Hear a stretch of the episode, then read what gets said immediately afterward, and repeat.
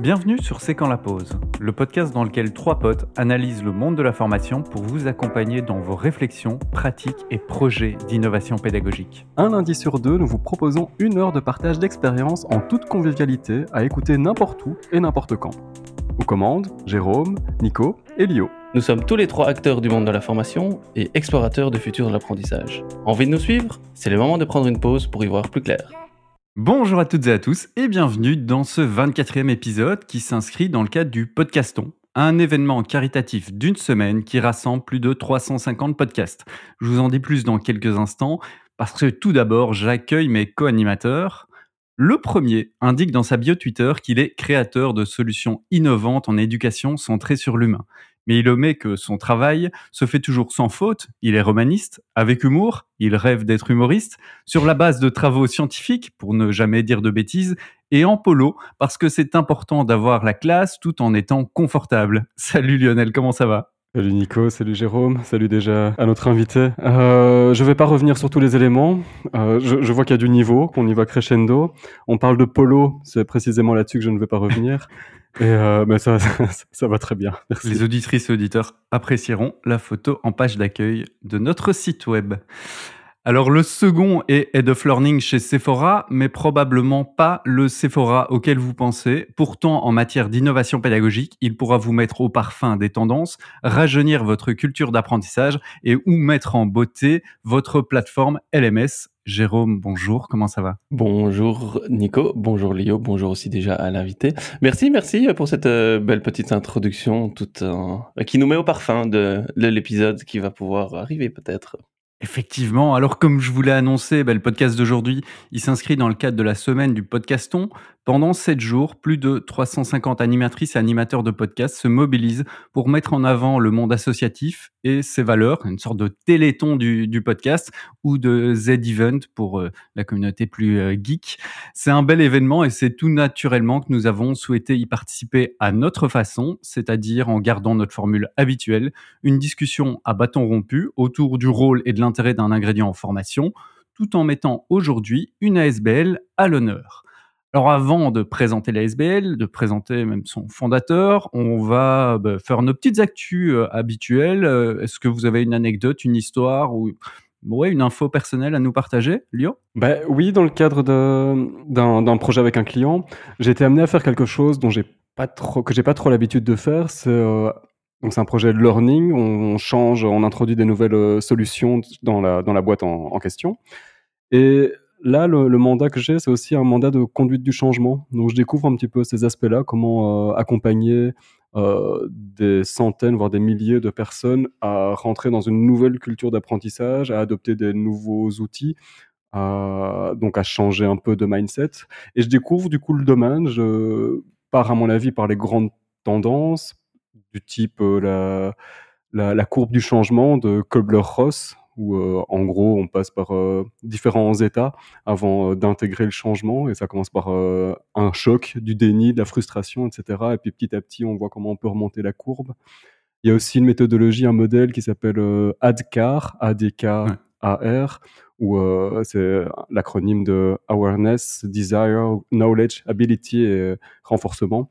Donc différentes étapes aussi dans le cadre du changement. Donc j'écouvre tout ça, c'est super intéressant. Et euh, ça me permet d'évoluer aussi et d'ajouter une petite corde à mon arc, c'est cool. Tu nous partageras quelques ressources pour la description de l'épisode Yep, volontiers. Jérôme, de ton côté? Euh, Oui, bah, quelque chose que vous avez peut-être certainement entendu parler, hein, après avoir parlé de ChatGPT, mais on a vu, enfin, OpenAI a annoncé le, enfin, le GPT-4 et, la sortie dans sa version bêta, en tout cas. Donc, euh, donc voilà, bah, j'ai un peu regardé... Euh, par rapport aux, nouveautés majeures hein, par rapport à la version 3. Donc, ce qui, euh, il y a trois grandes choses. Hein. L'aspect d'abord créativité, donc mieux répondre aux besoins créatifs des utilisateurs. Ben, c'est évoquer la composition musicale, l'écriture de scénario ou la reproduction même du style de l'auteur. Euh, au niveau du format aussi, maintenant, les entrées dans les prompts, on peut mettre des images. Euh, donc, il ne répond pas encore avec des images, mais on peut lui demander son avis sur, euh, sur une image. Et par rapport au contexte aussi, la version 4 par rapport à la version 3 est capable de gérer plus de 25 000 mots, alors qu'ils étaient 3 000 mots pour la version 3 aussi. Donc voilà, et alors j'ai vu aussi par exemple que Duolingo, par exemple, app assez connue aussi pour l'apprentissage des langues, avait intégré cette technologie aussi dans, sa propre application avec euh, bah, pour générer des conversations notamment aussi pour expliquer des réponses qui peuvent être faites aussi. Voilà ils intègrent enfin de plus en plus de solutions essaient de l'intégrer dans leur application. Mais voilà Duolingo pour l'apprentissage des, langues euh, met vraiment le focus euh, là-dessus en mode conversation euh, un, peu en mode roleplay. Donc voilà pour la pour la petite actu Ouais, je pense qu'on va, on va probablement se refaire un, un épisode sur l'intelligence artificielle ouais, et plus large que, que ChatGPT en tant que tel, mais l'intelligence Ouais. artificielle parce que Mhm. au-delà, parce que c'est un peu la l'arbre qui cache la forêt, si on peut dire, mais euh, au-delà de ChatGPT, je pense que niveau intelligence artificielle, il- ça commence à pas mal bousculer les choses. Ouais, on, on note ça pour très bientôt. Alors de mon côté, j'aurais pu vous parler de mon livre ou de mon écriture parce que je suis, je suis en plein dedans, mais je garde ça pour le prochain épisode. Je fais du teasing d'épisode en épisode. Euh, je voulais plutôt évoquer un article que j'ai euh, publié la semaine passée dans ma newsletter et qui a eu euh, pas mal de, de bons retours, pas mal de discussions. Euh, et j'avais envie de sensibiliser rapidement nos auditrices auditeurs à, à ce concept que j'ai nommé minimalisme pédago-numérique. C'est une approche euh, qui part du postulat qu'il est important de trouver une sorte de posture entre un techno-optimisme BA qui amène euh, les, enseignants, les enseignantes, les formateurs, formatrices à utiliser et à consommer toujours plus d'outils numériques. Et là, ben, autour de ChatGPT, on voit qu'il y a quand même euh, un, certain intérêt et que pas mal s'y s'y plonge avant même d'en comprendre les tenants et aboutissants. Et puis de l'autre côté, et on le voit aussi avec euh, ChatGPT, euh, un technoscepticisme qui rejette complètement le numérique, euh, qu'il soit en présentiel, en hybride, voire à distance. Et donc pour trouver quelque chose, une sorte d'entre-deux, ben, j'ai euh, développé en quelque sorte ce, ce concept, cette notion de minimalisme pédago-numérique. C'était pour moi une approche de l'intégration du numérique dans les pratiques pédagogiques à travers laquelle les formateurs et les formatrices vont concentrer leurs usages sur un très petit nombre d'outils numériques choisis et optimisés par rapport à leurs besoins et ceux de leurs apprenants et apprenantes. Et donc, de cette posture, j'ai décidé d'en sortir un- une série de principes et c'était vraiment une volonté de pouvoir euh, amener une autre voie, une sorte de troisième voie entre euh, ceux qui sont absolument pro-numérique et puis ceux qui sont euh, dans le rejet parce qu'on le voit, et à nouveau avec ChatGPT, il y a des tensions qui qui se créent, notamment sur les réseaux sociaux, mais pas que. Et donc voilà, c'était petite actualité et petite proposition que j'inviterai les auditrices et les auditeurs à, aller découvrir et peut-être à réagir. Vous l'avez vu passer? J'ai vu passer, ça, pose certaines questions. Est-ce qu'on va s'inscrire sur un genre de continuum? Vu que tu as parlé de deux pôles et puis d'un endroit. Toi, tu fais une proposition qui se situe non pas près des sceptiques, mais quand même avec un minimum d'outils. Est-ce que c'est un continuum ou bien c'est un troisième élément à, à cette tendance-là? Et puis, euh, est-ce qu'il y a une méthodologie qui aide à trouver euh, les bons outils euh Voilà, c'est un peu tout, tout ça. Ça se soulève plein de nouvelles questions, mais c'est cool. En tout cas, j'ai dégagé des principes qui permettent euh, d'y d'y réfléchir et, et notamment de pas intégrer bêtement et simplement. Alors là, il y a un jugement de valeur, mais par exemple, quand on voit l'intégration des tableaux blancs interactifs dans, dans, dans les écoles, c'est il y a- beaucoup d'outils pour finalement peu, peu d'usage, peu de compréhension des usages. Jérôme, tu voulais aussi réagir? Non, mais je pense que, allez, ça mérite de faire avancer le débat, aussi bien les ultra positifs que les ultra sceptiques aussi, de, de se poser les, les questions. Euh, alors, où est la vérité? Bah, sûrement, sûrement entre les deux aussi. Mais en tout cas, se poser des questions et se dire que, voilà, toute la technologie reste la technologie, reste un outil. Et d'abord, c'est qu'est-ce qu'on veut en faire et comment on veut l'utiliser. Et donc, euh, moi, mon avis, est plutôt dire, bah, tout ça, c'est un peu neutre, c'est ce qu'on va en faire, qui peut être positif ou négatif, mais ça reste un outil, donc un moyen de atteindre ses objectifs. Et l'objectif ne doit pas être d'utiliser la technologie pour l'utiliser. Donc, euh, donc voilà, mais ça, je pense que c'est des, des vraies questions qui apparaissent maintenant avec, euh, ben voilà, la technologie et ça va ne faire que se renforcer dans les prochains, dans les prochaines semaines, mois ou années. Hein, et donc, euh, on dit souvent que c'est un peu exponentiel. Donc, ça va aller de plus en plus vite. Et donc, je pense que c'est important maintenant de se poser ces questions-là euh, aussi. Et ce que tu soulignes, ce que tu mets en avant, Nico, bah, permet en tout cas de se repositionner aussi, de se poser ces questions-là. Et que chacun amènera sa propre réponse, mais en tout cas que tout le monde se pose ces questions-là. Effectivement, et donc ce sera à découvrir dans la description, dans le descriptif de notre épisode. On va rentrer dans le vif du sujet. Vous l'avez vu au titre de l'épisode. Aujourd'hui, on va se demander peut-on former sans prérequis? Mais former sans prérequis, ça veut euh, potentiellement dire beaucoup de choses. S'agit-il d'un formateur qui n'a pas les prérequis pour la formation qu'il donne? Ou plutôt le fait qu'il ne connaisse pas les prérequis de ses participants? Ou encore que c'est la formation en elle-même qu'il euh, va donner, euh, qui demande ou qui demande des prérequis? Ben, c'est sur cette dernière définition qu'on va s'attarder aujourd'hui, ces, prérequis de formation, le rôle des prérequis en formation, ou comme le dirait euh, comme le définirait plutôt le Robert, euh, ces conditions à remplir ou ces acquis exigés pour suivre une formation. Et pour l'occasion, on accueille quelqu'un qui organise des formations professionnalisantes quasi sans prérequis, qui réussit à former ceux qui ne veulent plus se former. Il est le mec sélectionné par Sundar Pichai, le CEO de Google et d'Alphabet, pour figurer parmi l'un des 32 innovateurs qui construisent un avenir meilleur et était encore la semaine passée aux Nations Unies pour présenter son ASBL. Vu qu'il ne baisse jamais ses standards de qualité, après tout ça, c'était normal qu'il arrive au micro de C'est quand la pause. Ce mec, c'est Ibrahim Ouassari. Bonjour Ibrahim, comment ça va? Bonjour Nicolas, bonjour Lionel, salut Jérôme. Ah, ça va super bien, ça va super bien. Euh, j'adore l'intro, mais comme tu dis, euh, on va de l'avant et, j'essaye toujours de faire mieux. Et là, je suis dans ce podcast, podcast et je suis trop heureux d'être parmi vous.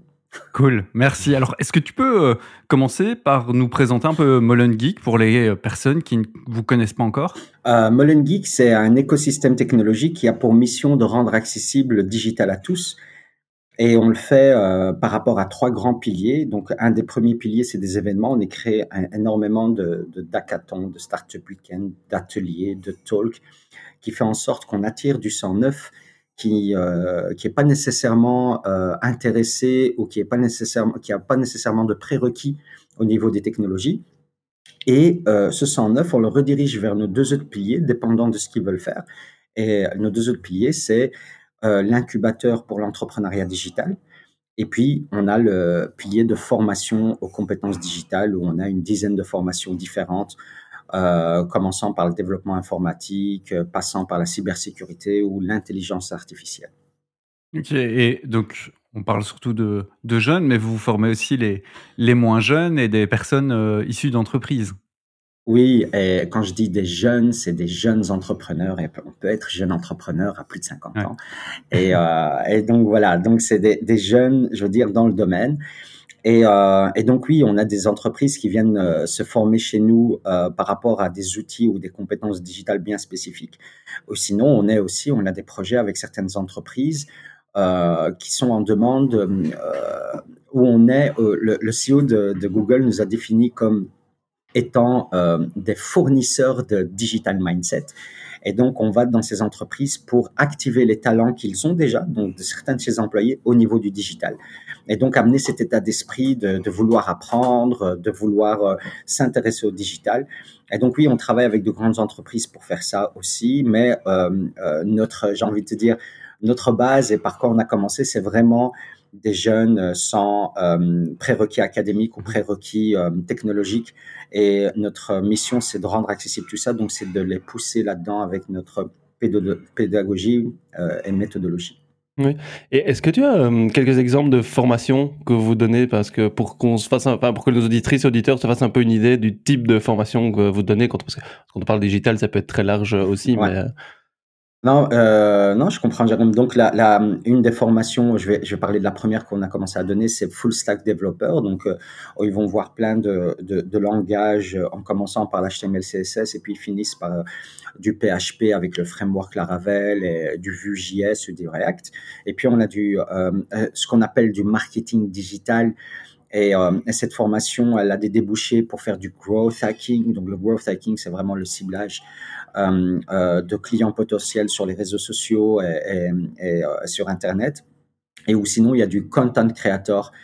Euh, ça, c'est vraiment de la création de contenu vidéo et, et images pour les réseaux sociaux et pour se donner une identité euh, digital sur, sur le web. Et puis, on a de la cybersécurité pour devenir SOC analyst. On a de l'IA pour devenir data analyst. Et on fait des, des formations aussi en, cloud avec euh, Amazon Web Services ou Google Cloud et, ou Salesforce. Vraiment des technologies très, très, très larges et différentes. J'aimerais bien enchaîner sur le côté, euh, je connais un petit peu évidemment, mais dans Molen Geek, on a beaucoup parlé de, de geek. Donc du côté euh, formation à tous les métiers euh, du, du, numérique euh, actuel et, et, de demain. Et le côté Molen, c'est quoi? On est, est où? C'est Molenbeek. Tout le monde, tout le monde connaît pas. Hein, donc c'est un, un, un, endroit. Alors tout le monde où, connaît. Où tout le monde connaît, mais voilà pourquoi c'est particulier. Que pourquoi, ou bien pourquoi ça ne l'est pas? Est-ce que c'est intéressant de mettre ça dans le nom maintenant, aujourd'hui, avec le recul Ou bien est-ce que si on crée des antennes ailleurs, ce sera, il faut qu'il y ait le, le, lieu dans le nom Ouais, écoute, Lionel, tu parles à un Molenbeekois, donc je vais dire ouais, oui, ouais. c'est important. c'est important de qu'il y ait ça dans le nom. Et, euh, et euh, moi, je voulais vraiment que les jeunes, en tout cas, euh, par rapport à mon parcours, quand je suis devenu un, un, un genre de rôle modèle dans le, dans le digital pour certains jeunes, je voulais vraiment que les jeunes se projettent dans l'initiative. C'est pour ça que j'ai voulu garder le nom Molenbeek et changer juste une lettre et garder Molengeek et en faire Molengeek. Et en réalité, en néerlandais, Molen, c'est moulin. Euh, donc, on est un moulin à geeks, donc on, on, on produit des geeks en, en gros. Et, euh, et donc, euh, ça passe très bien à l'international, sauf qu'à l'international, pour nous, euh, il était très important de garder un, un ancrage local euh, par rapport à, à, à, la ville où on va aller s'installer. Là, actuellement, on est à, on est à Borgerhout, donc à Anvers, et ça s'appelle Borger Hub. À Charleroi, okay. ça s'appelle Charlewood mais on a des demandes au niveau international maintenant parce qu'on est aussi aux Pays-Bas et, et, en Italie et au Maroc, mais on a des demandes au niveau international pour garder le nom Molengeek parce okay. que euh, ils aiment bien, ça sonne bien, et de l'autre côté, euh, ils ont beaucoup plus de, de, de facilité à pouvoir nier, nouer des partenariats avec des entreprises et, et, et, euh, et d'autres initiatives parce que voilà, il y a une sorte de réputation qu'on peut retrouver. Devenez une, une marque. voilà, Starbucks, voilà.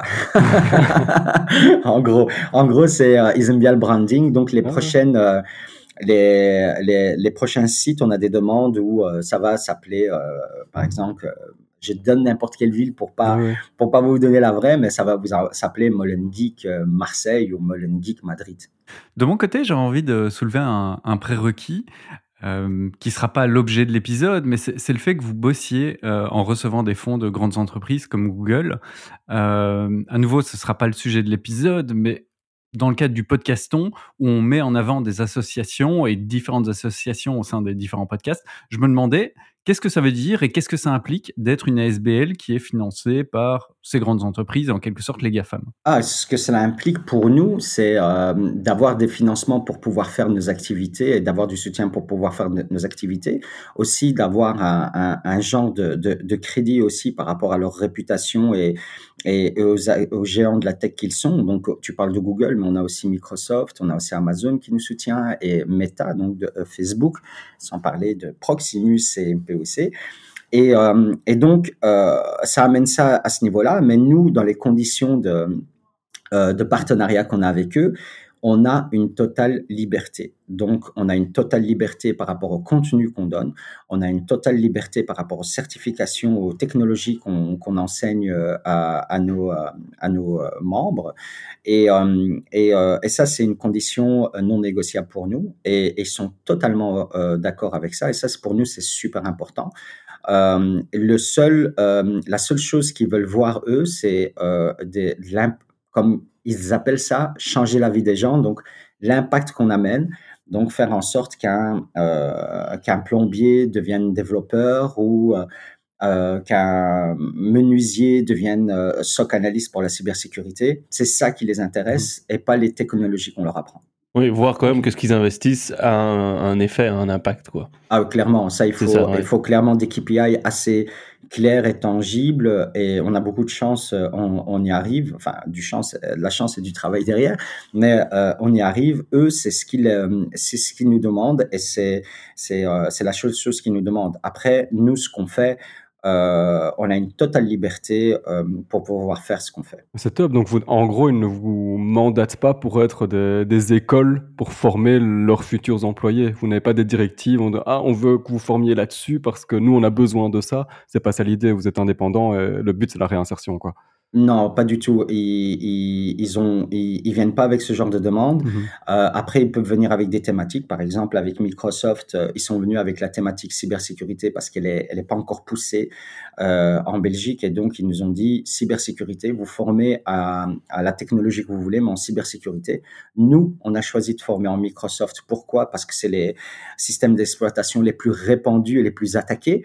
Et donc, les, le niveau de certificat, ils sont, ils sont sur le marché enfin les entreprises utilisent, euh, utilisent principalement du Microsoft. Ce serait dommage de, de former sur une technologie qui est de, de du euh, Linux ou, euh, ou autre chose, alors que voilà, il y a, il y a une demande, mais qui est beaucoup plus euh, elle n'est pas aussi euh, euh, voilà, elle est pas aussi répandue que celle de Microsoft. Donc il y avait, c'était dans nos mains et c'est nous qui avons choisi ça. On a pris la, la, la meilleure manière de mettre les personnes à l'emploi. Ok, c'est pas parce que vous êtes financé par ces entreprises que vous n'avez pas potentiellement besoin d'aide ou de soutien. Donc, si nos auditrices et auditeurs souhaitent un peu vous soutenir, qu'est-ce qu'ils peuvent faire? Euh, Ils peuvent nous contacter euh, directement via le website. Euh, il y, a, y, a, beaucoup de personnes, beaucoup de citoyens qui nous proposent euh, de venir partager leurs connaissances, leurs compétences, ou qui nous proposent de nous soutenir avec euh, du matériel informatique ou financièrement. le mieux, c'est vraiment de, de, prendre contact avec nous via notre website, c'est molengeek.com. Et, euh, et, à ce moment-là, on pourra vraiment essayer de, faire en sorte qu'ils aient un maximum d'impact, en tout cas, dans, dans, ce qu'on essaie de faire. Encore une toute petite question quand on parle vraiment du, lieu. Si, si, demain je veux me former dans un des domaines chez vous, chez Molen Geek, les files d'attente sont longues comme jamais. Je dois m'y prendre six mois, un an à l'avance, ou bien non? Il y a des cohortes qui se lancent régulièrement, il y a de la place pour tout le monde. Il y a des cohortes qui se lancent régulièrement, mais malheureusement, il n'y a pas de place pour tout le monde. Okay. Euh, donc, on, là, dernièrement, pour la cybersécurité, on a reçu euh, 300 inscriptions pour 15 places. Ouais. Euh, voilà, on a une, un mois de sélection. Euh, donc, dans le, on sélectionne que sur la motivation. Euh, on fait en sorte aussi que les personnes qui viennent s'inscrire à ce type de formation, vu qu'ils n'ont pas de prérequis, en faire en sorte de leur faire découvrir pendant une semaine c'est quoi la cybersécurité, qu'ils comprennent un peu. Et parfois, il y en a qui se désistent en se disant, bah, si c'est ça, moi, j'aime pas. Et ben, voilà, on, ça fait un genre de tri. Mais euh, il faut que j'avoue que euh, là, dernièrement, on a une très, très euh, grande frustration parce qu'il y a eu à peu près une soixantaine de candidats vraiment impeccables en termes de motivation, de compétences et d'envie et qu'on a dû en prendre que 15 et donc on a on a créé 45 frustrés. Et là on est en train de, de, de lancer une assez rapidement une autre formation assez rapidement en cybersécurité pour prendre un maximum de ces 45 là mais il n'y a pas de place par tout le monde parce qu'on est limité euh, financièrement au niveau de l'espace et au niveau des, des ressources humaines aussi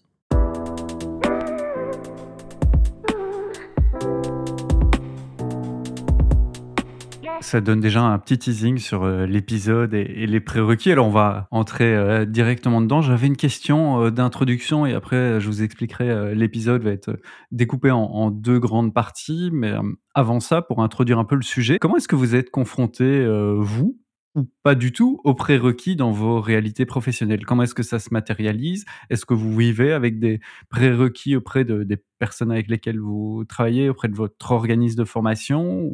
Comment est-ce que ça se passe? On peut commencer par, euh, Ibrahim et puis euh, et Jérôme, je vous laisserai euh, enchaîner, continuer, nous présenter vos situations. Ibrahim, est-ce qu'il y a des prérequis chez Molen Geek euh, on ne demande aucune pour intégrer les formations. Euh, et quand je dis aucune, déjà il faut définir c'est quoi un prérequis. ouais.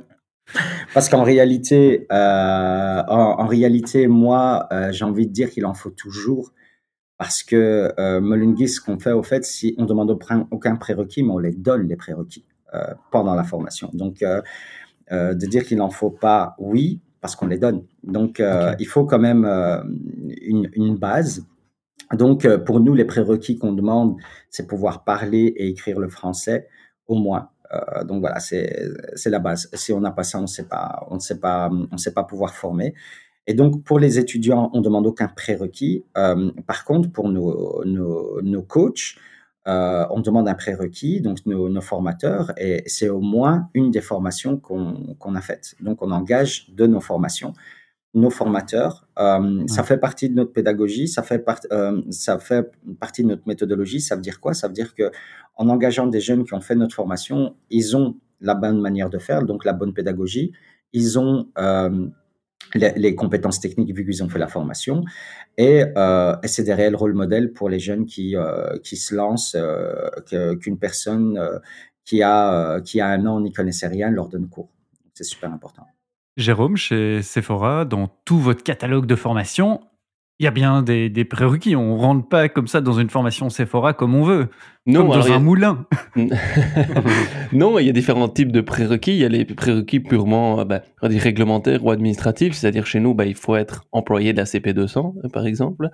Donc c'est une commission paritaire, donc c'est très lié à une convention collective. Donc voilà, c'est un, statut qu'il faut qu'il faut avoir pour accéder à notre à notre catalogue. Donc rien que ça pour voir s'y inscrire, en tout cas de manière administrative. Après, si on se concentre sur les prérequis, euh, plus d'un aspect pédagogique, on va dire, ou du moins de compétences. de compétences, voilà, c'est dans ce sens-là que je veux le dire. Euh, il y, en a pas. Disons que dans la description, dans tout notre catalogue de formation, donc chaque formation, bah, sur notre site internet, il y a un petit descriptif et il y a une partie prérequis. Alors soit on dit ben, pas spécialement de prérequis, ou alors c'est un prérequis en termes d'expérience. Hein. Je prends par exemple le, cas, si c'est une formation en people management, ben, prérequis c'est être people manager, euh, évidemment, et tout ça dans un souci évidemment d'efficacité et d'impact de la formation. Hein. Quelqu'un qui vient et dit ok ça m'intéresse, très bien, mais s'il n'est pas people manager, ben, c'est plus compliqué de faire le lien avec sa réalité professionnelle et de développer vraiment les compétences sur son lieu de travail. Donc euh, il y a des prérequis au niveau ben, voilà, du de la fonction qu'on peut exercer aussi.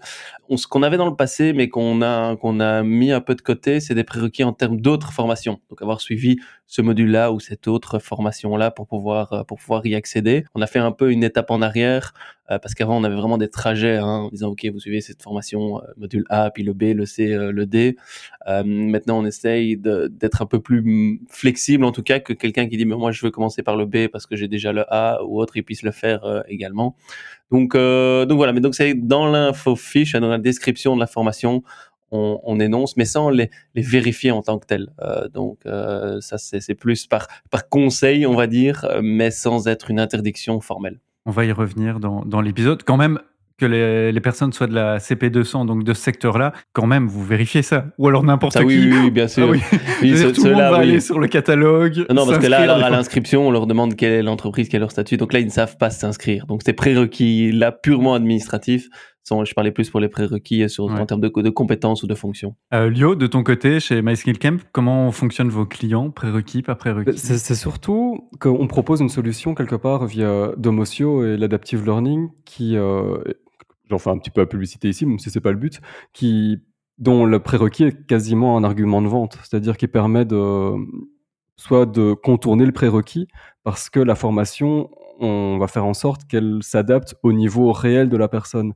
Donc l'outil qui est proposé est une, quelque part une solution qui permet d'attaquer n'importe quel sujet, même si on n'a pas les prérequis, vu que la scénarisation va les fournir euh, de manière euh, personnalisée aux personnes qui en auraient besoin.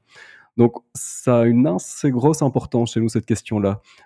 Essentiellement pour contourner ce besoin-là, mais aussi parce qu'il est fortement considéré. C'est un, gros argument. Donc c'est plutôt un point, un point central pour les, pour les formations qui sont données. Ok, donc des, des visions et des, des, contextes assez différents. Mmh. Ça va être intéressant pour euh, creuser les, les, deux grandes questions. Comme je vous le disais, euh, deux parties dans cet épisode. D'abord, bah, comprendre l'intérêt des prérequis et leur usage ou leur non-usage en formation et surtout en formation professionnelle pour ensuite envisager comment, en tant que formateur, euh, voire organisme de formation, mais surtout formateur ou formatrice, on va réagir à ces prérequis de, formation, l'impact que cela peut avoir sur la, la, composition, la cohorte de participants, etc. Alors, première euh, question, et prend euh, qui, qui le souhaite cette question, c'est euh, à quoi servent pour vous les, les prérequis en, formation quand, quand on les met?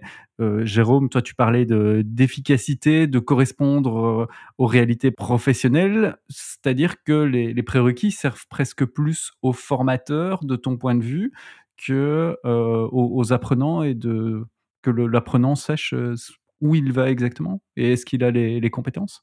Oui, alors aux, formateurs ou à, la formation, en tout cas aux activités qui peuvent être proposées aussi, de dire, OK, ben, on va vers ces activités-là, en fonction des prérequis. Alors, on ne sait pas évidemment tout anticiper, mais l'idée, c'est de favoriser ben, pour nous ce, ce, transfert et ce développement de compétences sur son lieu de travail.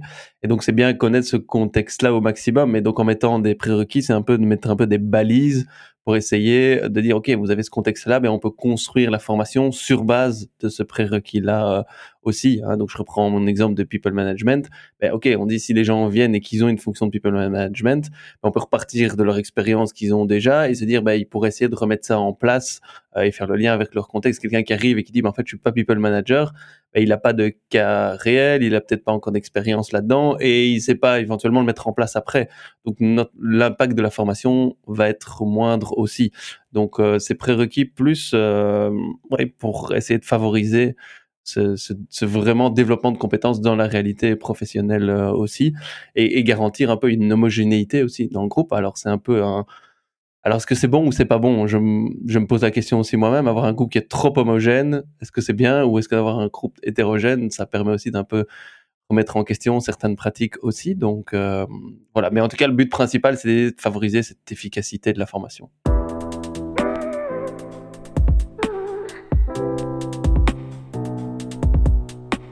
J'avais peut-être une question euh, pour, euh, pour Ibrahim par rapport euh, à, toujours à, ce rôle des, des, prérequis en formation.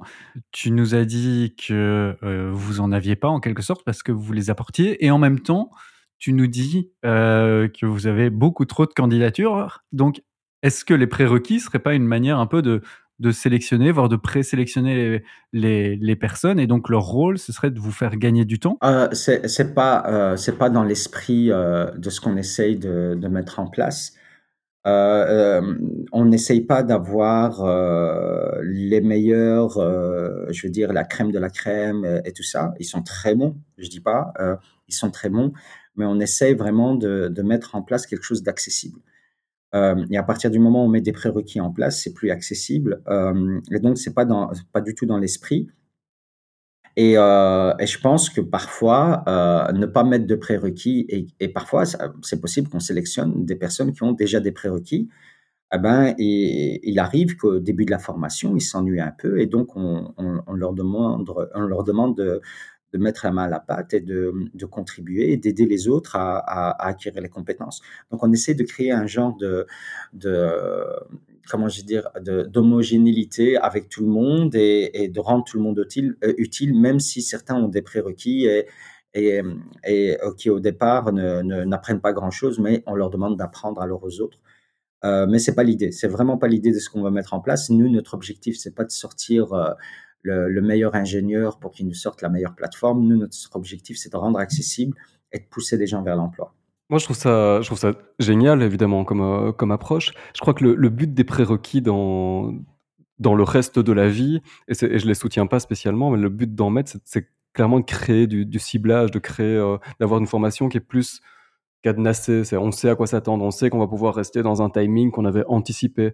On ne sait pas combien de temps va durer cette zone préalable dont on aurait besoin pour remettre les, gens à niveau. Donc, je pense que c'est vraiment pour euh, dans cette mécanique de, je sais pas, de, tiroir ou de compartimentage euh, la formation. C'est pour ça que c'est pas très louable hein, comme euh, en termes d'efficacité, c'est pas très louable comme solution, mais j'ai l'impression que c'est pour ça. Donc un peu comme tu le dis, Nico, j'ai l'impression que c'est pour orienter à la constitution de groupe. Et d'ailleurs, chez Geek, est-ce que c'est pas une difficulté finalement, toute cette hétérogénéité? Alors tu le disais, vous la gérez un tout petit peu, mais euh, finalement d'avoir euh, autant de, profils différents, vu que vous acceptez en quelque sorte tout le monde, est-ce que ça n'a pas d'impact sur la durée de votre euh, formation, sur même le fait que certains participants s'arrêtent un moment parce que la difficulté était peut-être trop importante par rapport à leurs prérequis, etc. Euh, non, parce que euh, dans la, base, comment on définit la formation, nous on, euh, on prend les, les, le worst case, donc on prend le pire. Donc les gens n'y connaissent rien, donc on, on donne assez de temps mmh et, et on, on, arrive à une date et on veut qu'ils ils aient, aient, ces compétences-là. Et, et donc c'est le contraire. Donc nous, mmh. euh, il pourrait y avoir, et ça n'arrive pas, mais il pourrait y avoir des gens, en tout cas de, les, les, premières semaines de formation, qui pourraient s'ennuyer mmh. s'ils ont trop de prérequis. Et, euh, et, il faut dire clairement qu'il y a des gens euh, qui ont beaucoup trop de prérequis. On leur dit, tu vas pas apprendre grand-chose. Mmh. Donc, tu dois passer à, une étape supérieure. On les réoriente vers, vers d'autres initiatives. mais l'idée, encore une fois, c'est je pense que vraiment les prérequis ou les non prérequis, comme on le demande, c'est vraiment essayer d'avoir une sorte euh, d'homogénéité chez les candidats pour qu'on puisse avancer ensemble euh, vers l'apprentissage, vers quelque chose euh, avec les mêmes, je veux dire, avec les mêmes, dans, les, dans les mêmes étapes, quoi, tu vois. Donc c'est trop différent de donner, c'est trop compliqué de donner cours avec des personnes qui ont des prérequis très différents et, et, qu'ils avancent chacun à leur, euh, à leur étape, parce que ça, c'est vraiment compliqué quand tu as des groupes de 15 ou de 20. Mmh et, euh, et, je pense que c'est pour ça que parfois les, les, euh, ouais, les, les, les, prérequis sont nécessaires, parce qu'il y a des personnes qui parfois n'ont jamais ouvert un ordinateur, et ça, c'est compliqué. Je pense que hum, cette, ces gestions des prérequis, ça dépend effectivement qu'est-ce qu'on veut à travers la, la formation aussi. je pense qu'on parle beaucoup d'homogénéité hein, pour ce que Ibrahim soulignait, je pense qu'il y, y, a beaucoup de sens. Mais on pourrait aussi dire, OK, on a une formation où le but est beaucoup d'échanger, partage d'expérience, et à ce moment-là, avoir des gens très hétérogènes euh, peut aussi être, être intéressant. Donc, moi, je parlais tantôt d'impact hein, de, la formation, d'efficacité. On a des formations très courtes aussi, hein, c'est une demi-journée ou une journée, donc c'est pas du tout comparable avec ce que fait évidemment euh, Molen Geek. Hein, donc, nous, l'intérêt des prérequis, c'est d'être voilà, très ciblé sur une action de formation courte et, essayer de maximiser un peu l'impact, même si ça fait très capitaliste. mais, euh, mais voilà, en tout cas, essayer que les gens perdent le moins de temps et qu'en tout cas qu'ils puissent utiliser, optimaliser le, temps qui passe en, formation également. Mais je dirais que ça dépend un peu de, de ce qu'on veut aussi via, via la formation. Je pense que s'il y a une remise à l'emploi, un échange de, de, bonnes pratiques, tout ça, ben ça peut aussi, pour structurer ce que je veux dire, gérer les prérequis peut aussi permettre de voir, enfin, doivent être faits en fonction des objectifs qu'on va atteindre dans la, dans la formation. Et je pense que se dire, OK, on met des prérequis très hauts, très bas, très accessibles, moins accessibles. Donc, euh, je pense que c'est une manière aussi d'atteindre ces objectifs en gérant ces prérequis. Moi, je peux peut-être rajouter encore un élément, et c'est peut-être une, question euh, vers, euh, vers Ibrahim. Hum, est-ce qu'il y a un prérequis? C'est un peu caricatural ce que je vais dire parce que parce qu'on doit aller vite, etc. Est-ce qu'il y a un genre de, prérequis socio-économique? Dans le sens, vu qu'il y a un objectif de réinsertion, est-ce que est-ce que euh, je prends mon cas, j'ai un boulot, j'ai pas besoin de me réinsérer, j'aurais peut-être une optique de conversion professionnelle? Est-ce qu'il y a un filtre qui serait de ce type-là?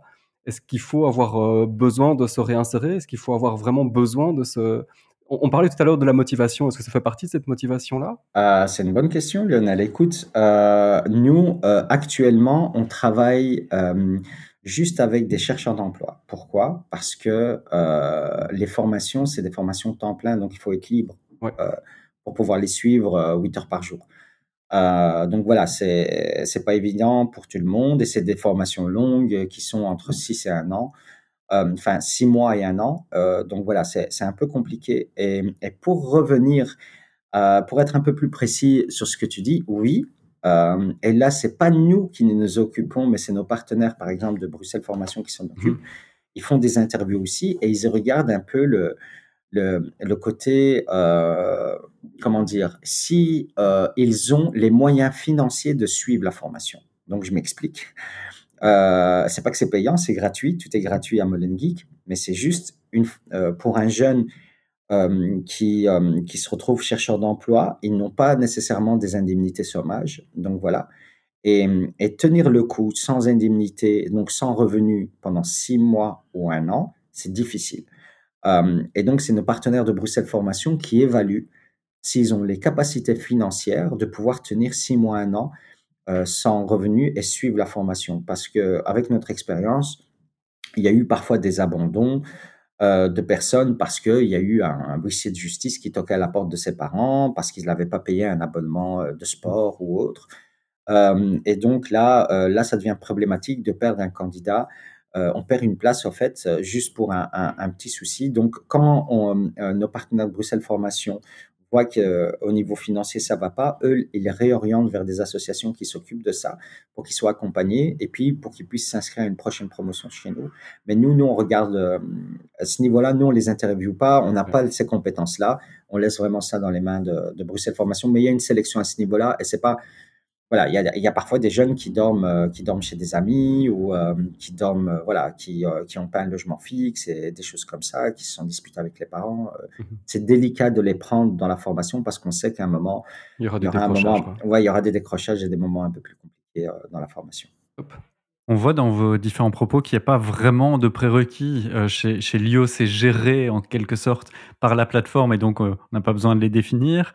Euh, chez Molen Geek, on prend tout le monde en pensant le pire scénario et on va s'adapter à cette hétérogénéité pour recréer une homogénéité. Et du côté de Jérôme, c'est plus ou moins géré sur le plan administratif et des compétences. Néanmoins, si on doit définir des prérequis pour une formation, comment est-ce qu'on peut réussir à, définir à, quoi réfléchir si on se dit vraiment, et je reviens sur une autre définition, le fait de se dire que les prérequis, ce sont les conditions à remplir, les acquis exigés pour suivre une formation, c'est-à-dire les compétences que le candidat ou la candidate doit déjà posséder pour pouvoir suivre cette formation et qu'elle tout s'y passe bien. Comment est-ce qu'on les définit en tant qu'organisme de, formation, voire en tant que formateur, si on a cette liberté-là? Et puis, est-ce qu'on les évalue ou pas? Parce que, un peu comme Jérôme le disait, on peut les avoir définis et finalement pas du tout y faire attention.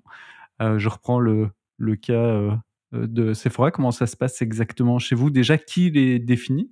Et donc ici, on parle sur prérequis au niveau compétence, hein, euh, ta définition, mais qui est défini ben, les, concepteurs de formation. Euh, c'est justement dire, ok, on a cette thématique-là de formation, on va construire, et par rapport aux objectifs, ben, prévoir des activités, mais du coup, quels sont, quel est notre public cible aussi. Donc, quand je dis concepteur de formation, idéalement aussi, c'est s'intéresser, ok, quel est le public cible qu'on vise, et aller aussi un peu les, les voir, et voir quel est leur contexte, et quel serait le prérequis idéal pour atteindre les objectifs, euh, les objectifs qu'on veut aussi. Donc voilà, sans parce que j'ai connu une autre formation dans un autre contexte où il y avait un vrai, bon c'était des formations plus longues aussi, mais où il y avait où j'ai dû passer un entretien d'embauche pour pouvoir suivre la formation. Hein. et donc vraiment, il y a eu tout un processus premier entretien, deuxième entretien, euh, presque un remise de, CV, de motivation et autres, euh, pour suivre une formation. Mais voilà, le message était, ben, nous, euh, ben, on veut avoir des gens ben, qui, qui, sont motivés, qui ont le contexte surtout pour pouvoir mettre ça en application. Et, et qui vont aller jusqu'au bout pour éviter le décrochage. Donc ça rejoint un peu ce que Ibrahim disait aussi, c'est pouvoir éviter le décrochage et la mise en application qui puisse, qui puisse être faite par la suite aussi. Donc, euh, donc, mais ça me semble quand même difficile. Allez, c'est comme pour tout, mesurer une compétence, euh, enfin, ou évaluer une compétence, euh, c'est pas si évident que ça non plus. Et nous, dans le cadre des formations très courtes, une demi-journée ou une journée, mmh. si on doit évaluer la compétence, ça va passer, enfin, ça va être plus long que la formation en elle-même. Donc, pour les formations très courtes, ça me semble être compliqué, mais l'indiquer, oui, on peut faire comme ça. Bah, même question, alors peut-être pour Ibrahim et ou Lionel, c'est comment les évaluer, surtout que vous, donc vous les prenez pas en compte au début du parcours, vous prenez un peu tout le monde, mais que ce soit Lionel avec la plateforme euh, qui propose de l'adaptative, euh, l'adaptive learning, euh, bah, au fur et à mesure, bah, ça va s'adapter à certaines compétences. Du côté de Molen Geek, finalement, on remet à niveau de certaines compétences qui sont quand même définies. Donc, comment est-ce que vous les définissez exactement? Peut-être Lio d'abord et puis Ibrahim? L'idée, c'est de commencer sur une, identifier des thématiques, identifier des compétences qui doivent être euh, mobilisées en lien avec ces thématiques et de commencer au niveau le plus bas.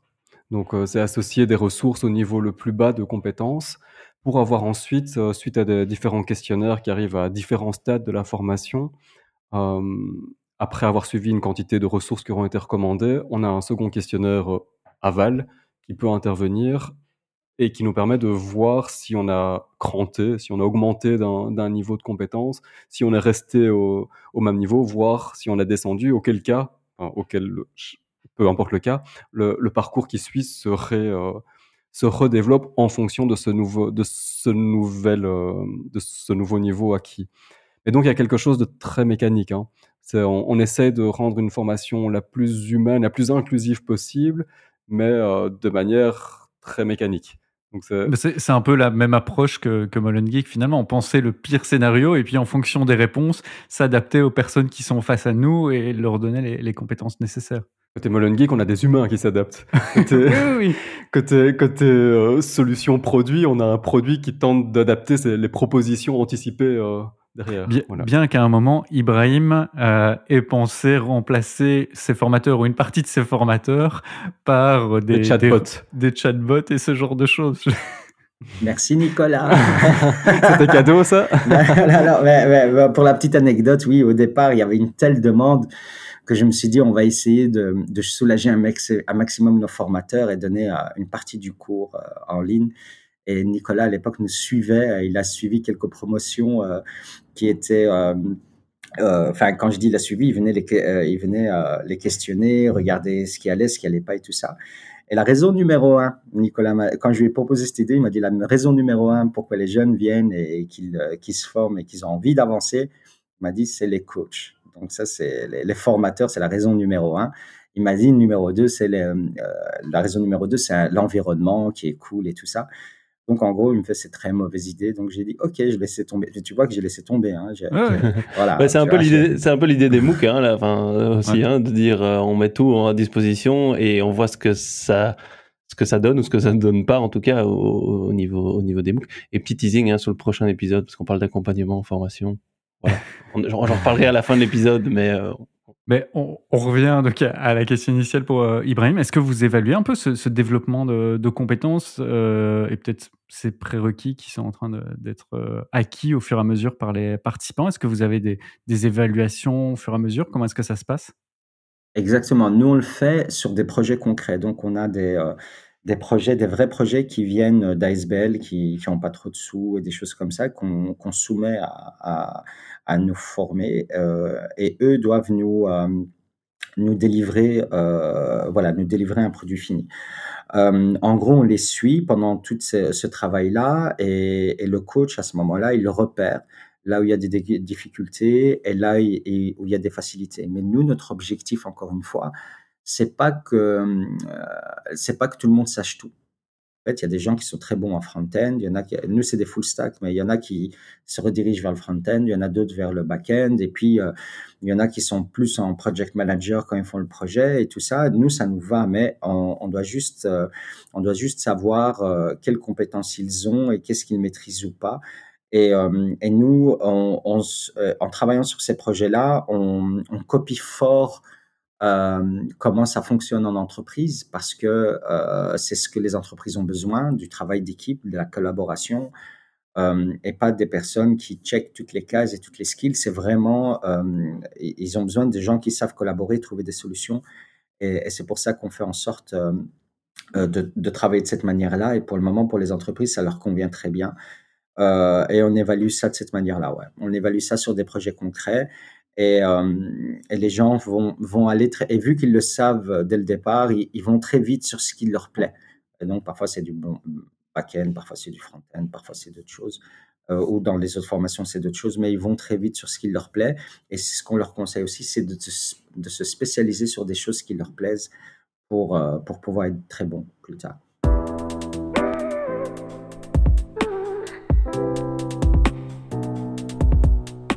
Parfait. Alors, on va maintenant euh, entrer, parce qu'on a commencé à en discuter euh, dans tes réponses, puis dans, les réponses euh, juste avant, c'est entrer dans la partie comment. Comment s'appuyer sur ces prérequis en formation ou sur l'absence de, prérequis en, formation. Pour commencer, ben, je voulais à nouveau faire appel à votre expérience.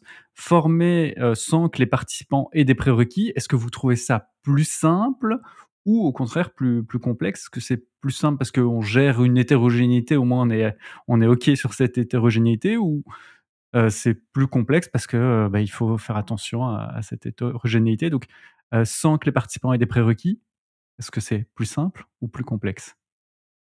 Je, je vais parler un petit peu in abstracto, c'est-à-dire de, pas de mon expérience, mais un peu de, de, de réflexion. C'est tu te dis que c'est plus facile de, de former quelqu'un qui n'a pas encore de, de passif sur un certain sujet, que tu as plus de liberté sur euh, le, le façonnage, le modelage, euh, le- l'endroit où tu veux y aller. Tu peux commencer euh, le chemin depuis le début.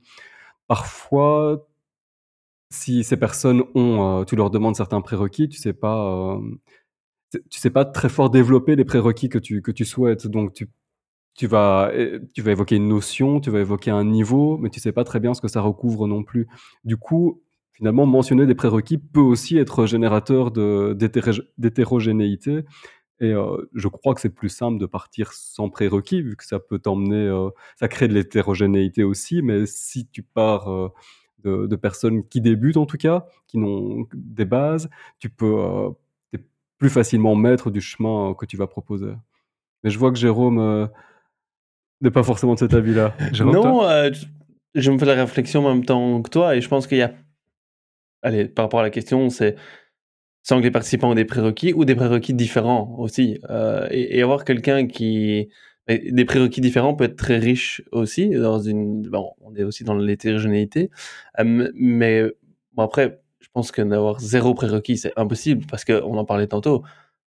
Avoir accès à. Enfin, savoir utiliser un ordinateur, savoir parler français. Enfin, voilà, c'est tout des des compétences aussi de base. Et nous, on a aussi une activité, par exemple, par rapport aux chercheurs d'emploi aussi, où ben, on a une majorité de nos formations qui sont via une plateforme digitale. Ben, on se rend compte que là, il y a quelque chose qui manque parce que dans certains chercheurs d'emploi, c'est euh, un peu avec la fracture numérique, mais pas sur mobile, mais sur laptop, par exemple. Ils ont, ils ont, ils ont même pas de laptop. Et donc, voilà, là aussi, c'est un prérequis qu'on n'a pas identifié tout de suite, mais en fait qui pose, qui pose problème aussi. Donc, euh, donc voilà, c'est aussi des choses, je pense qu'il y a un minimum de prérequis à avoir. Mais avoir quelqu'un qui a zéro, zéro prérequis, pour moi, ouais, ou alors c'est le, petit bébé qui vient de naître, hein, mais je veux dire, euh, c'est difficile, on a tous des prérequis au niveau compétences. Ibrahim, toi, J'entendais que tu étais donc euh, pas pour euh, forcément les, prérequis, surtout pour des dimensions un peu euh, philosophiques, de valeur, d'inclusion d'un maximum de personnes, mais pédagogiquement, est-ce que ce serait quand même pas plus simple de mettre des prérequis bien marqués pour avoir bah, une formation qui se déroule plus, plus, oui, plus facilement, qui soit plus efficace? Ah, ah, attention, je suis pas contre les prérequis, hein, euh, pour être. Non, non. Euh, maintenant, si tu veux, euh, si tu veux former, ça dépend quel niveau tu veux former, tu vois. Et il y a un moment, si tu veux que ça se fasse dans des délais raisonnables, tu as besoin d'avoir des prérequis. Et, tu vois, moi, je suis sur des formations longues. ma mission, c'est de rendre accessible. C'est pour ça qu'on n'utilise pas les prérequis. Mais je peux comprendre que, que, si tu mets des formations en place qui, euh, qui, vont, qui sont un peu plus poussés dans de l'ingénierie et tout ça, euh, il faudra des prérequis. Et là, et, si je reviens à, à Jérôme, il y a aussi le challenge des formations courtes. Tu ne peux pas faire une formation courte sans prérequis, c'est très compliqué, mais ça dépend le type de formation que tu fais aussi. Nous, on a des formations courtes ici. par exemple, en création de contenu, on a Adobe Premiere, on a After Effects. on ne peut pas faire After Effects sans avoir fait Adobe Premiere. Donc, tu vois, on met des prérequis aussi à ce niveau-là. Euh, mhm. Et quand tu es limité euh, niveau temps, quand c'est deux jours, trois jours, tu peux pas te permettre d'avoir euh, un candidat qui ralentit tout le monde et, tout ça. Donc, on, fait ce genre de, différenciation. On, fait attention, je suis pas contre les prérequis. Et oui, moi, j'espère, pour être totalement transparent avec toi, j'espère que d'ici 5-10 ans, euh, les prérequis seront donnés par l'école et que nous, on pourra pousser un peu plus loin les gens, tu vois.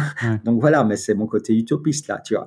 Mais euh, que, que, les gens sortent de l'école avec des bases de Python, euh, des bases en algorithme, de, de, data, des bases en marketing, comment ça, ça fonctionne, tout ça. pour que par la suite, quand, quand ils ont leur CESS, donc leur, leur bac, ils puissent intégrer des formations plus poussées dans les, dans les techs euh, actuellement, c'est pas le cas. Et, hum, et, donc actuellement, quand tu sors euh, de tes secondaires, tu dois, tu dois vraiment euh, aller en école supérieure ou mmh. pour avoir des bonnes bases et, des bonnes notions en informatique. Donc ne me, ne me juge pas euh, comme Un, un, entrée prérequis. Moi, je pense que les prérequis nécessaires sont nécessaires et, je, et, on les donne, c'est pour ça qu'on les donne, mais je pense qu'il faut les rendre accessibles. Je dis juste qu'à un moment, si tout le marché de la formation demande des prérequis, à un moment, on, on, disqualifie plein de personnes. Clairement, alors on, voit l'intérêt des, des, différents, enfin de, de formuler tout de même des, des prérequis. Alors on va peu à peu terminer cet épisode. Et souvent, j'aime bien avoir le côté conseil, savoir comment vous fonctionnez. Ici, c'est de vous poser la question quels sont vos conseils pour designer, pour concevoir une formation pour laquelle les participants n'ont qu'un prérequis? Vous l'avez déjà, enfin, Ibrahim tout à l'heure a donné des, conseils plutôt sur la gestion de l'hétérogénéité de penser aussi le worst case euh, scénario, donc le, pire scénario, partir de là et puis designer sa formation en fonction de ça et peut-être s'adapter au fur et à mesure. C'est un peu ce que euh, Lio fait euh, avec la plateforme MySkillCamp. donc, quels sont vos, vos grands conseils? Enfin, un petit tour, Lio Je pense qu'il faut envisager le truc comme ayant trois composantes. Tu une composante prérequis, tu une composante objectif et tu une composante temps pour ta formation. Donc, si tu as des objectifs qui sont censés t'amener loin et que tu as très peu de temps pour amener loin, il va falloir des prérequis. Si euh, tu t'offres plus de flexibilité, genre tu as des objectifs euh, qui vont moins loin ou qui vont très loin, mais que tu as la composante temps sur laquelle tu peux jouer, tu peux te passer de ces objectifs-là. Mais bon, ça c'est encore une fois une vision assez, mécanique euh, et théorique des choses. Mais euh, autrement, moi, ce que j'adore du côté euh, de Molon Geek et de l'approche, et ce que je défendrais autant que possible, c'est vraiment ce côté, cet accompagnement humain, quoi, qui peut compenser euh, la diversité, qui peut, qui peut gérer l'hétérogénéité comme, comme aucun autre outil, aucun autre chatbot, aucune autre intelligence artificielle. Sauf peut-être, justement, et la question me venait, sauf peut-être une intelligence artificielle sophistiquée qui pourrait aider à gérer des cohortes avec des questions très diverses. Voilà, la question est ouverte. Ça passera pas par un chatbot en tout cas, mais, peut-être.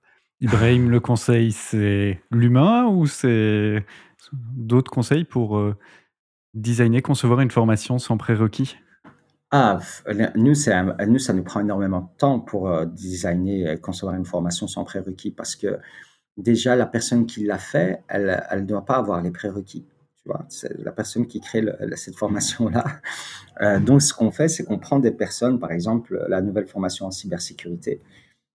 On définit un, programme avec euh, et un contenu avec le, marché de l'emploi, donc les entreprises. Et puis, euh, on fait en sorte qu'une personne qui a des prérequis dans, la dans la formation Melon Geek, ça veut dire, on va prendre quelqu'un, là, cet exemple concret, on a pris Alix, qui est codeuse, qui est coach en développement informatique et euh, on lui a donné le, contenu euh, et on lui a demandé de l'écrire de manière euh, accessible pour des personnes qui n'ont pas de, de, de, de, prérequis. Et puis ce qu'on fait, une fois que c'est écrit, on le fait valider encore par une autre personne qui n'a aucun prérequis. Et cette personne doit dire, OK, j'arrive à suivre. j'arrive à suivre, c'est compréhensible, je comprends. Et, on se donne toujours une petite marge hein, avec la première cohorte, la première crêpe, comme on l'appelle, euh, d'adaptation où on va voir les, erreurs euh, qu'on a faites. Et c'est jamais parfait la première fois, mais on, apprend beaucoup. Mais ça nous prend énormément de temps. Et, euh, par rapport à, ta question au niveau digital ou l'humain, je pense que ChatGPT ne sera jamais empathique. Donc voilà, euh, je pense qu'il ne sera jamais donné une petite tape dans l'épaule en lui disant ça va aller, moi aussi c'était comme ça.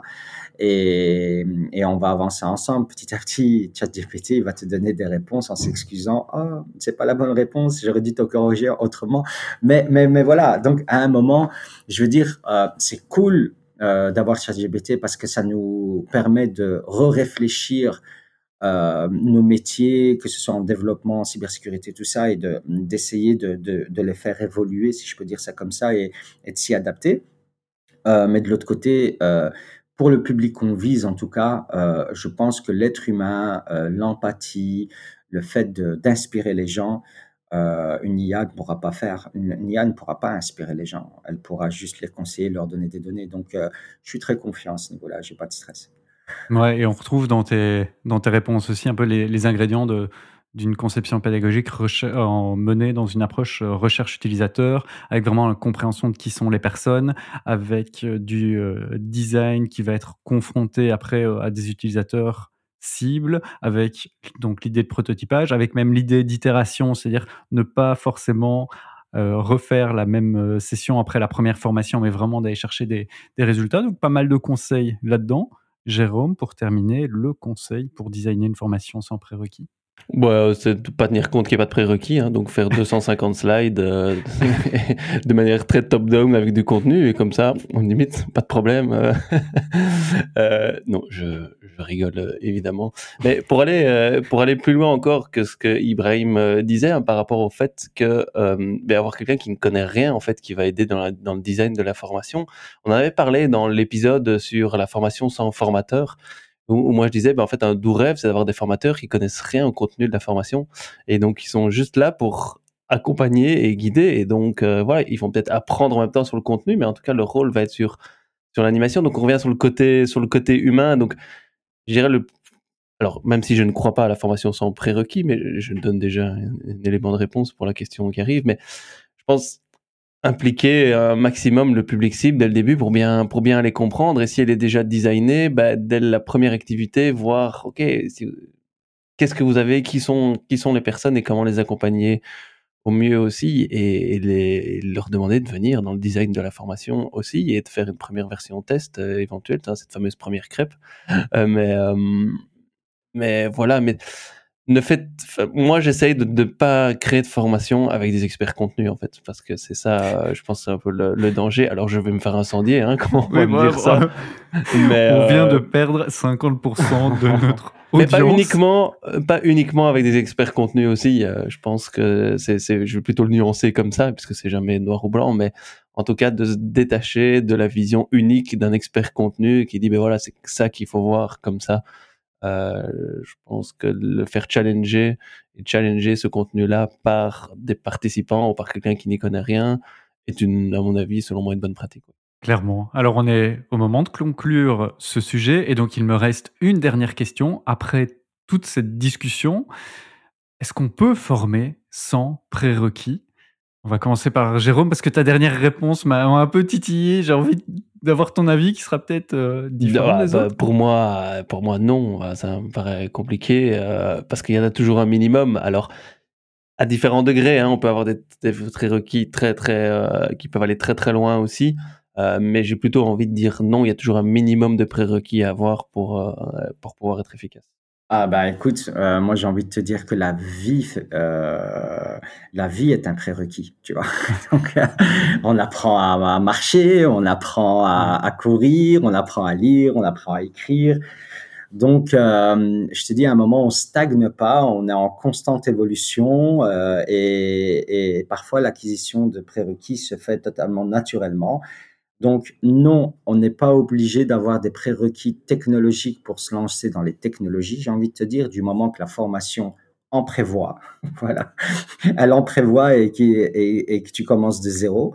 Euh, et puis, euh, euh, je t'avoue que j'aimerais que mon chirurgien il ait quelques prérequis quand même, et qu'il vienne pas me m'opérer avec avec une petite formation qu'il a vue sur YouTube, tu vois. J'aimerais bien qu'il qu'il ait passé quelques examens et qu'il s'est entraîné un peu avant.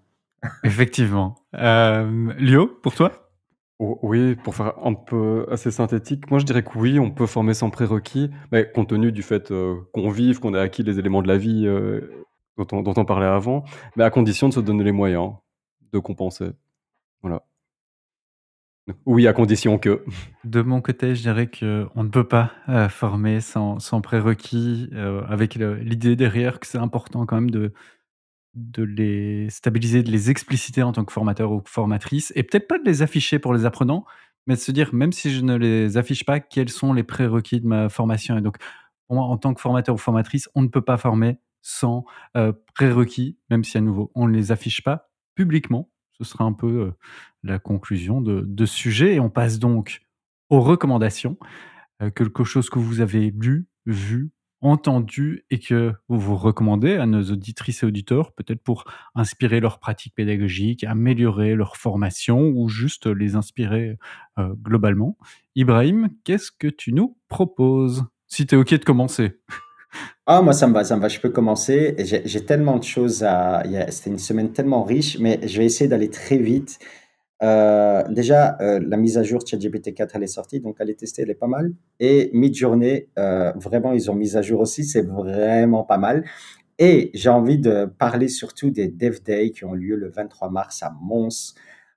Ils ont invité tous les devs de Molen Geek, donc je trouve ça génial. C'est un rassemblement qui a à Mons avec tous des développeurs, avec des conférences, avec des talks, avec plein de choses qui se passent. Il y a un petit déj, il y a un petit networking après. Ça se passe le 23 euh, mars. Euh, voilà, si vous êtes de, ce côté-là, il faut y aller. Et c'est des gens géniaux avec un grand cœur comme, euh, comme j'ai jamais vu. Voilà. il faudra plutôt que tu nous fasses un, petit récap de ce qui se sera passé, parce que au moment de l'enregistrement, on est effectivement avant ce 23 mars, mais au moment de la diffusion, on sera un peu après.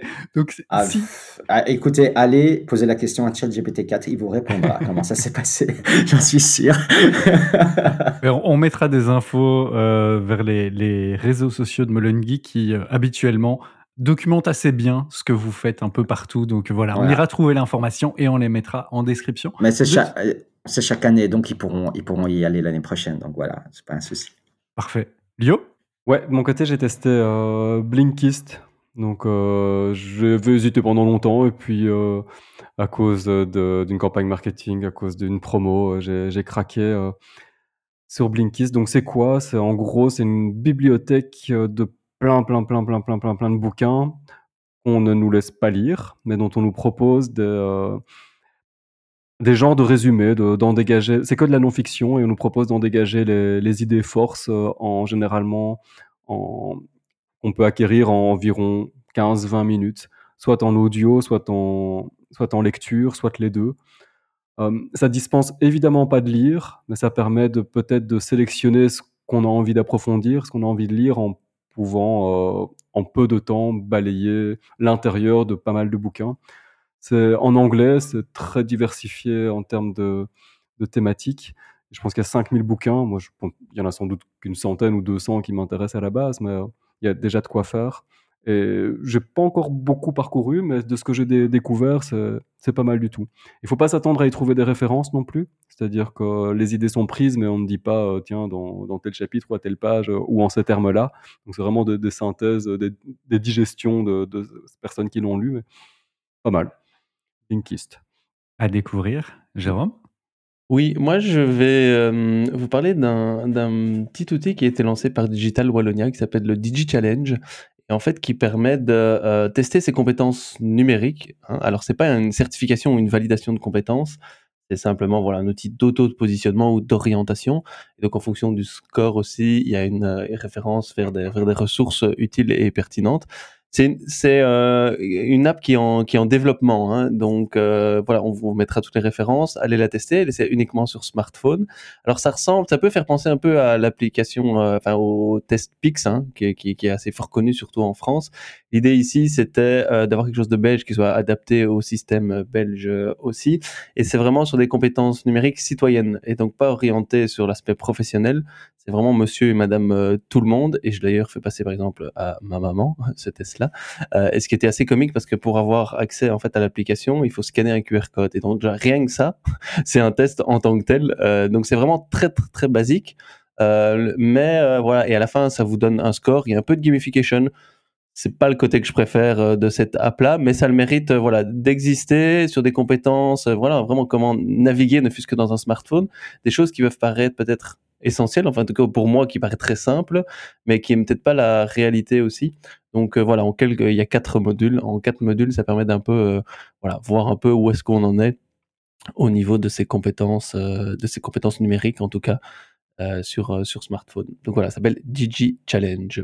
Allez tester vos compétences numériques. de mon côté, c'est une application. Alors, je vous ai parlé de minimalisme pédago-numérique. Vous allez me dire, ouais, mais tu viens avec une application.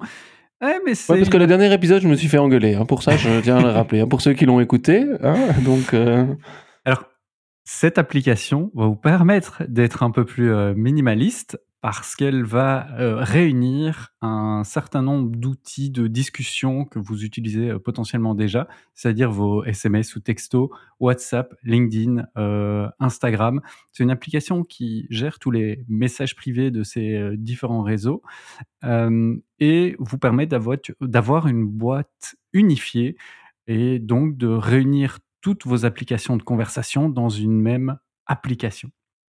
Le plus, c'est que cette application, qui pour l'instant est sur ordinateur, ils sont en train de la développer pour mobile, mais propose des fonctionnalités pour suivre et gérer ces messages. Vous allez pouvoir archiver vos conversations, y mettre des étiquettes, les grouper par dossier, faire un, snooze, c'est-à-dire que le, message revienne par la suite. Et donc pour moi qui suis vraiment une catastrophe pour suivre mes messages privés, c'est vraiment une application de rêve en quelque sorte. Alors, elle a un certain coût, on est sur un, prix de 15 dollars par mois, ce qui est un, coût assez important pour une application comme ça. Mais vraiment, moi qui ai des difficultés à suivre mes messages LinkedIn, mes messages privés, mes WhatsApp, etc., c'est assez ça, me sauve un peu la vie. Et cette application, ça s'appelle donc Text. Elle se retrouvera en, en description, parce que si vous tapez texte juste dans un moteur de recherche, vous ne la trouverez euh, probablement pas. Mais donc c'est texte, vous pouvez la tester gratuitement euh, pendant un mois. Donc voilà, moi vraiment, elle m'a changé la vie et à d'autres personnes aussi à qui je ne répondais pas, ça leur change la vie d'avoir enfin mes réponses. Donc euh, c'était. apparemment, apparemment, ça fonctionne pas avec nous, hein, parce qu'on attend toujours des réponses à nos messages, hein, Nicolas. et ce, tu, tu, as raison de le mentionner, je ne l'ai pas dit, mais ça fonctionne aussi avec Slack. Donc vous pouvez aussi avoir votre Slack et les messages privés de Slack, l'outil qu'on utilise pour discuter entre nous et préparer les épisodes. Ben, vous pouvez avoir Slack dans cet outil-là également. Donc ça rationalise pas mal d'applications. Merci les gars pour vos recommandations. Cet épisode euh, un peu spécial touche à sa fin. J'espère que vous l'avez apprécié et je vous encourage, euh, auditrices et auditeurs, à visiter le site podcaston.org pour découvrir plus euh, de 350 podcasts, je vous l'ai déjà dit, et 350 autres associations à travers ces excellents podcasts. Merci à Ibrahim d'avoir accepté notre invitation. Merci aussi à vous qui nous écoutez d'être restés jusqu'au bout de cet épisode. Merci pour votre fidélité. N'oubliez pas de partager cet épisode à deux personnes qui, selon vous, ont les prérequis nécessaires pour l'écouter. Ce partage, c'est ce qui nous permet de faire découvrir le podcast au-delà du poids des algorithmes. Donc, faites-le circuler, discutez-en avec d'autres personnes et si vous avez des commentaires, n'hésitez pas à nous écrire sur les réseaux sociaux ou via notre site web. On se retrouve dans deux semaines pour parler d'une nouvelle composante absolument essentielle de la formation. Jérôme, c'est toi qui seras aux commandes.